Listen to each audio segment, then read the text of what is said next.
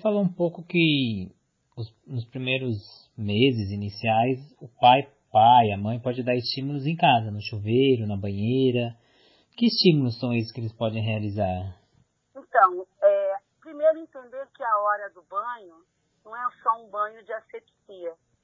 Né? Ele, se você está na banheira, esse bebê tem movimentos reflexos, ele vai reagir a isso, o corpo dele vai se movimentar. Dá esse espaço para esse bebê se movimentar na água, esse corpo na água.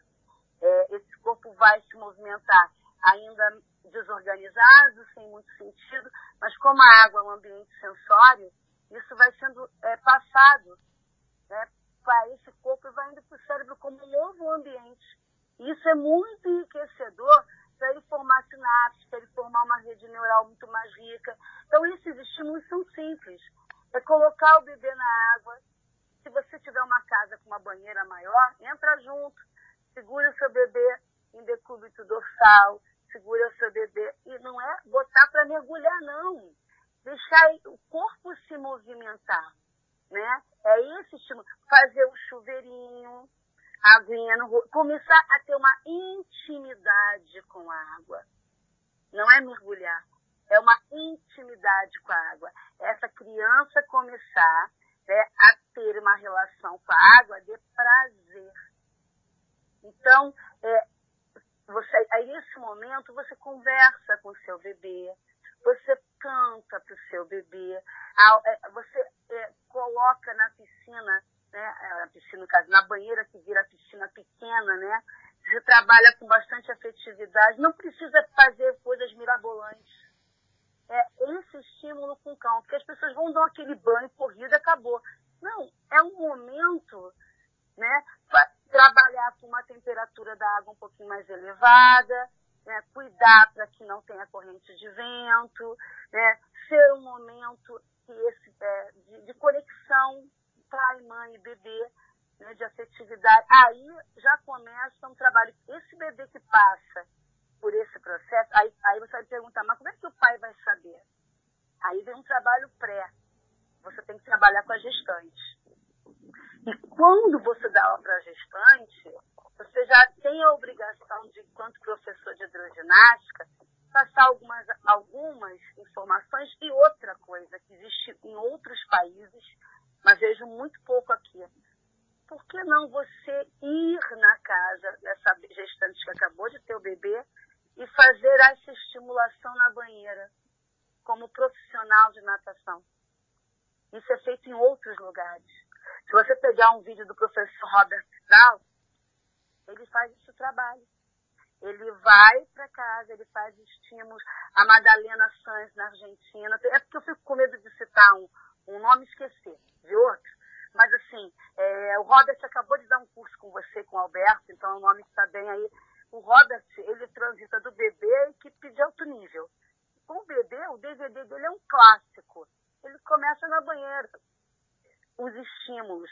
A maneira como ele estimula é suave. Né? Ele vai depois, ele passa para a piscina maior.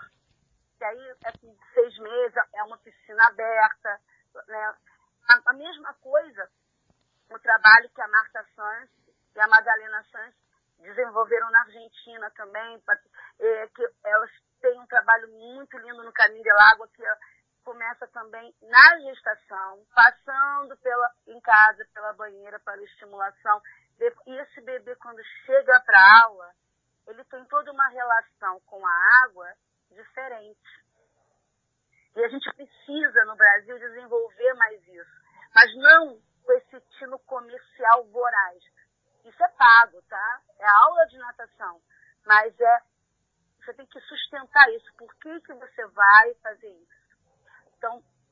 É, muito importante orientar os pais, mas também mostrar que você tem essa condição de fazer esse trabalho, né? Se você não tem condições de receber um bebê de dois meses na tua academia, né? Então, eu acho que é, é isso tem que ser muito bem embasado. Não é dar banho no bebê, não é isso. É fazer estimulação. E a Sandra já falava isso nos cursos dela, a Juliana também. Então, assim, isso não vem de hoje isso vem de muito tempo. Eu acho que as pessoas é, ou não conseguiram fazer essa transição, ou ainda não despertaram para isso, ou, ou, passou, ou passou batido, ou realmente não tem a estrutura. Mas eu acho que hoje a gente pode, no século XXI, é, isso não é novidade, tá? Mas resgatar isso para poder informar melhor e trazer esses bebês mais precocemente para dentro da nossa piscina. Agora, focando um pouco nos professores de natação, eu queria que você explicasse um pouquinho sobre a estrutura que você planeja as aulas de bebê. Bom, eu tenho uma parceria de muitos anos com a metodologia MGB, né? Gustavo Borges Natação, que tem, tra me traz uma base organizada de conteúdos semanais que nós trabalhamos. Mas mesmo assim, antes de ter essa parceria com a MGB, de ser uma credenciada da NGB, né, eu já trabalhava em academias que tinham essa preocupação de ter uma estrutura metodológica, de ter conteúdos. Aí vem a importância de você estudar o desenvolvimento humano, as bases psicomotoras, as bases do neurodesenvolvimento e da parte aquática, para saber o que oferecer em cada idade. Né? Então, nós sempre tivemos esse, essa preocupação em todas essas academias que eu trabalhei. É claro que quando você começa isso lá nos anos 80, é de um jeito, mas eu tive muita sorte, porque eram lugares que evoluíam. Então foram se transformando esses planejamentos. Hoje eu tenho, eu recebo da INGB conteúdos de uma forma muito organizada, porém, é, não existe um engessamento. Existe uma padronização que é fundamental, então eu tenho aquele conteúdo semanal do bebê que é trabalhar respiração e borbulhas. Um exemplo, aquela semana. Então isso garante que todos os bebês vão na aula passar por isso, por esse estímulo. Se vão executar ou não, cada um está no seu tempo, né? Também tem a ver com os estímulos que eles têm em casa, com a história deles, com o ambiente deles. Mas eu tenho um planejamento que eu passando como coordenadora e olhando a aula, eu sei que tem, tem aquela estrutura e dentro daquela estrutura, aquele conteúdo ele tem que ser privilegiado sem que a gente trabalha os outros, também são importantes. Paralelo a isso, tem toda uma construção desse olhar psicomotor, que a, a metodologia não me ingessa de forma alguma. Então, a gente traz dentro do trabalho da metodologia que nos estrutura, padroniza, a gente traz os pilares. E aí eu tenho os pilares do neurodesenvolvimento, da neurociência, do desenvolvimento psicomotor, os pilares pedagógicos, que são muito importantes, que entra a, a importância do brincar, do jogar, né? do, da, da diferença entre recreação e lúdico, né? contextualizar a didática, as questões da saúde, aí eu posso citar a roda do desenvolvimento da natação que foi produzida pela Sandra e pelo Rafael, que está à disposição do site do INAT, que tem quatro bases, né?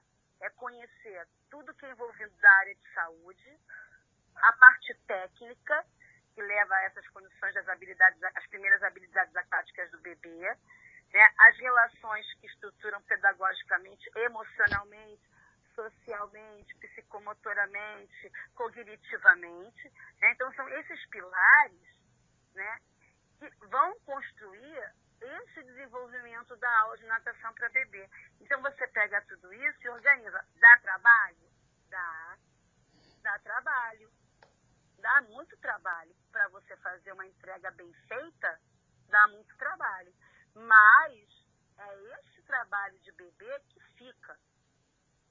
E permanece. Porque ali você está colhendo crianças que vão amar nadar e que vão continuar amando natação. Algumas vão se tornar atletas, outras não, mas vão ser pessoas que vão amar a atividade física através da natação para a vida inteira.